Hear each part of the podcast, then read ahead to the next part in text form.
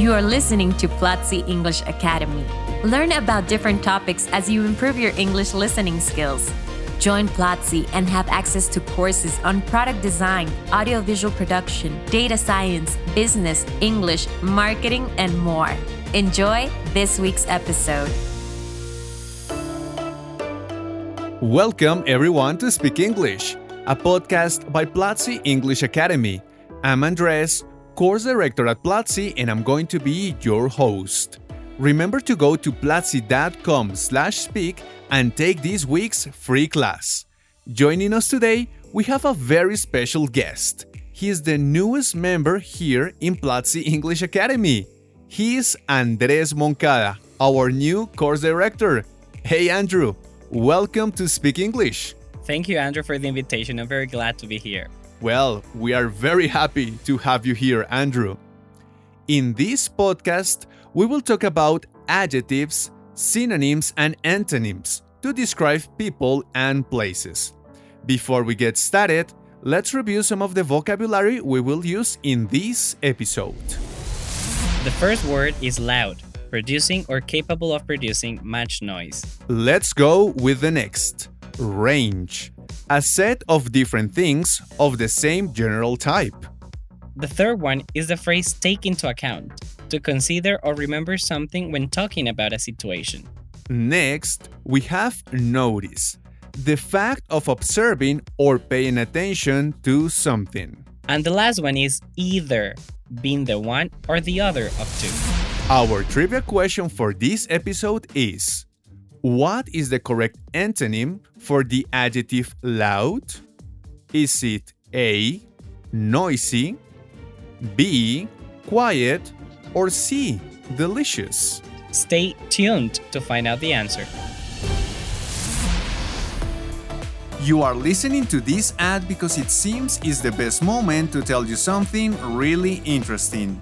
The new cell phone I've just bought has all the bells and whistles. It's definitely state of the art. If right now you are thinking, what do bells and whistles and state of the art mean? I got incredible news for you. We recently launched the second of two courses with the great teacher Sarah Rockfish Advanced English Course Business Phrasal Verbs and Idioms. Go now to platzi.com slash business idioms and never stop learning. Well, Andrew, we know that when we are learning any language, in this case English, learning vocabulary is key to communicate our ideas and express ourselves. A very important part of the wide range of vocabulary we learn, we can find adjectives. So, my friend, let's start by talking about them. Tell us, Andrew, what are adjectives? Well, Andrew, that's an interesting question. Adjectives are basically these words we use to describe someone or something or even a place.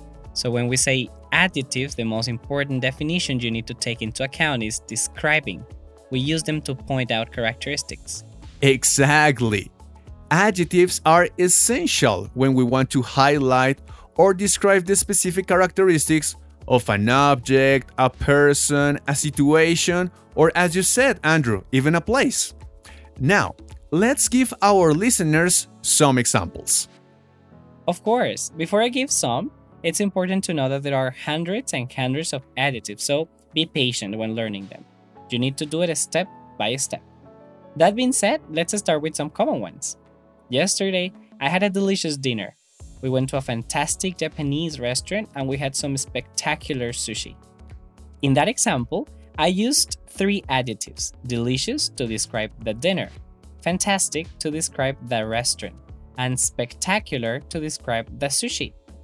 Something very important here is that, as you noticed, we must use the adjective before the object, place, or person we are describing. Delicious dinner, fantastic Japanese restaurant, spectacular sushi. Wow, Andrew, what great examples! And of course, as you mentioned, the order in which we place the adjectives is also fundamental in the sentence. Now, something that is completely related to adjectives is something we call synonyms and antonyms. What are they, Andrew? Absolutely, Andrew. Those two terms are completely related to adjectives. When we talk about synonyms, we refer to two or more adjectives that express a very similar idea. For example, angry and mad. I can say the girl is very angry or the girl is very mad. What I want to say here is that the girl is not happy at all. Now, when we refer to antonyms, we are talking about adjectives that are opposite in meaning. Let's go with an example fast and slow. Going by car can be very fast, but going by bike can be a little bit slow. Great, Andrew! I totally got it now. I'm pretty sure that this topic is getting clearer for our listeners. How about if we give some other examples by playing kind of a game, Andrew? I'm going to give you an adjective, and you will need to give me either a synonym or an antonym for that adjective in one example. What do you think? Are you ready? Great. Yeah, it sounds pretty challenging. Let's do it. Well, don't worry, it's not going to be that hard. Let's go with the first one. We have the adjective loud.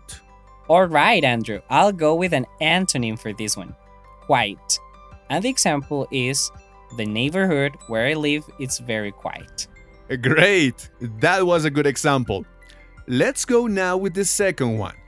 We have the adjective big.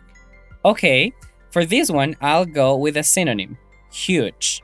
And the example is last year, my parents bought a new house and it's huge. It has more than six rooms. Wow, that's a big house, absolutely. Now, the last one is going to be the adjective easy.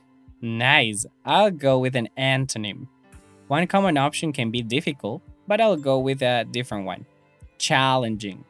For example, when I was at school, math quizzes were very challenging, so I had to study a lot.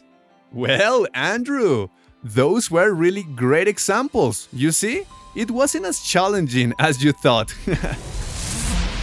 now, it's time to go back to our trivia question. What is the correct antonym for the adjective loud? Is it A, noisy, B, quiet, or C, delicious? And the answer is B, quiet.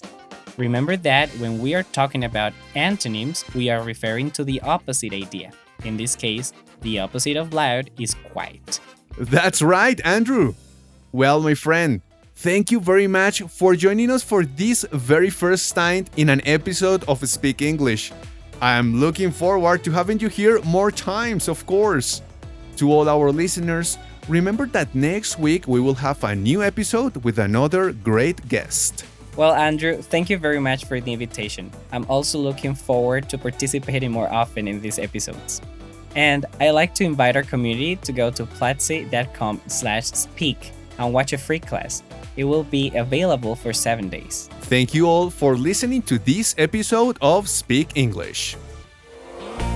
This was Platzi English Academy. Thanks for listening. Share this podcast if you liked it and let us know which topics you would like for us to discuss in future episodes by going on Twitter and using the hashtag Platzi English.